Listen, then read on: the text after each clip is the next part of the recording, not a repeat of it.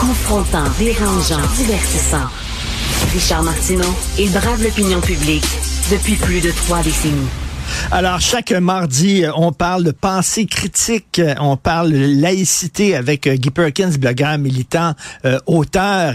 Et euh, Guy, tu veux revenir sur le Forum économique mondial de Davos.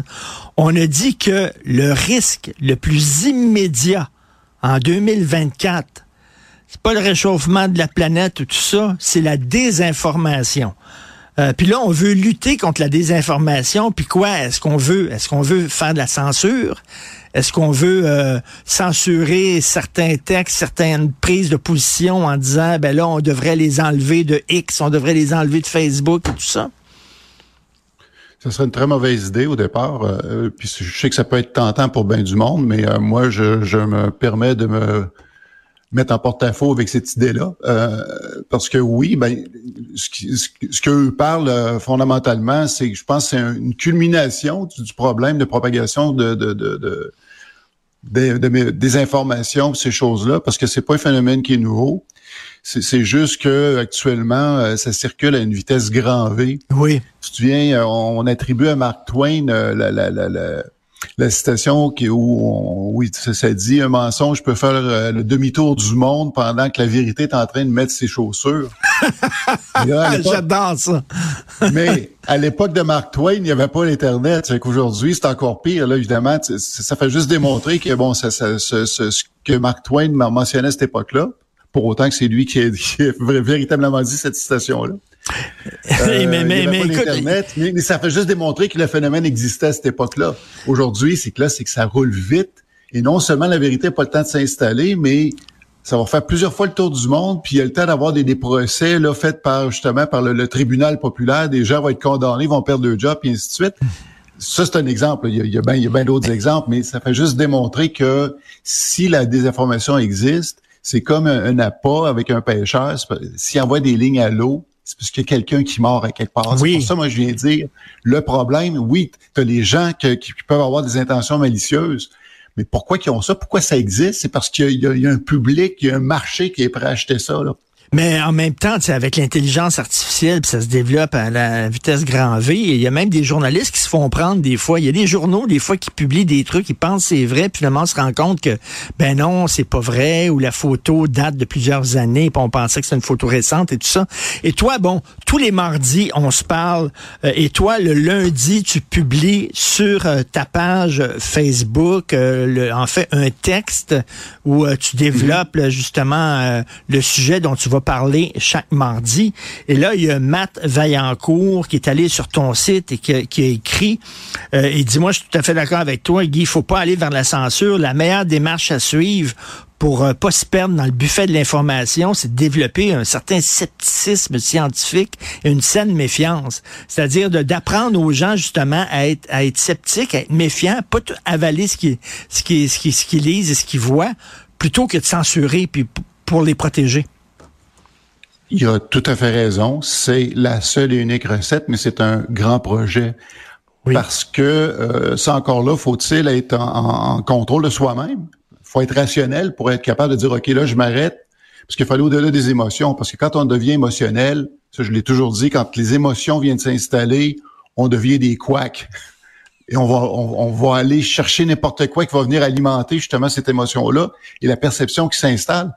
Puis au départ, nous, en tant qu'espèce, en tant qu'être humain, un aspect mm. fondamental de notre psychologie, c'est un, un désir absolu de vouloir des certitudes. Et, quel, et, ça, même au dépend de la, vérité, parce que on va se bâtir des certitudes. Pourquoi? Parce que on veut être fonctionnel. Euh, euh, mm. donc, une fois qu'on s'accroche là-dessus, si quelqu'un veut essayer de nous, nous dire, ben, ce que ce à quoi tu t'adhères, c'est pas tout à fait la vérité, les gens vont se braquer mais, Puis justement, ça va être au détriment des faits de la réalité. Et l'émotion, c'est ça, c'est c'est un mauvais maître. Euh, moi, ça m'est arrivé. Hein, puis il y, en a plein qui nous écoutent aussi. Tu vois quelque chose passer, mettons, sur Twitter ou sur Facebook. Tabarnak, tu ça? Boum, tu le relais tout de suite. Et là, ce qu'il faut faire, c'est, ce qu'il faut faire, c'est, ben oui, puis là, finalement, tu, te rends compte que tu as relayé une fausse information. C'est quand tu vois ça, respire par le nez, prends le temps, va voir peut-être des, journaux qui sont euh, des, médias, qui sont des, des vrais médias, pas bigtits.com, euh, et, euh, et, voir est-ce que ça a été repris, cette nouvelle-là, par d'autres médias. Ça. Il y a des façons de, de pouvoir vérifier la véracité d'une information. Ben, l'ironie, l'ironie, c'est que les outils sont là. Les outils sont là. Tu, on peut faire justement. Tu parles d'une image, une image qui est publiée. Ben, juste avec Google Image Search, je peux prendre cette image-là, la, donner à Google pour faire des recherches, puis là, Google va te donner une série de photos sur lesquelles cette photo-là est utilisée. Puis souvent, ça va prédater justement l'événement qui, euh, qui, va être décrit. Si on l'a vu dans toutes les crises, euh, ça a été vrai justement mm. dans la, guerre en Ukraine. On le voit même encore actuellement avec ce qui se passe euh, dans la bande de Gaza. On va utiliser des vieilles photos on va dire, ah, voici qu'est-ce qui vient d'arriver, comment les gens sont maltraités de part et d'autre. Ça, ça, fait partie de la propagande. Pourquoi? Parce que justement, les humains, on devient émotionnels. C'est nos émotions qui, qui, qui vont prendre le dessus dans ces circonstances-là. Et, moi, le message que je lance, c'est apprenez à vous reconnaître en tant qu'individu sachez c'est comment qu'on, comment qu'on se comporte. Puis ça, ça va vous aider après ça à faire les autres étapes qui vont oui. Tu dis on, on est à la recherche de certitude. C'est l'être humain est fait comme ça. Hein? Devant devant le mystère, on a besoin de certitude. Et là, quand quelque chose euh, va dans notre sens, on dit ah ça c'est vrai. Mais on a besoin aussi de faire de faire partie d'une gang. Puis tu sais, avoir, avoir des clics, là, avoir des clics de gens qui disent bravo, puis tout ça, là, tu sens que tu fais partie d'une gang, t'es pas tout seul, puis tout ça. Ben, c'est une tentation, ça aussi. C'est ça, les deux sont intimement reliés parce que deux choses, c'est que là, tu, veux, tu, vas t'accrocher à des gens qui vont venir nourrir, parce que ça vient nourrir ton ego. Euh, ça, explique des phénomènes comme celui de Trump. Il y a, quelqu'un hier qui me reprochait de, de leur sortir des exemples comme Trump ou ben Hitler pour comprendre pourquoi les gens adhéraient à ça. Tu sais, Hitler, à l'époque, euh, oui, il y avait une crise économique, mais c'est euh, puis Trump va utiliser justement les peurs fondamentales des gens.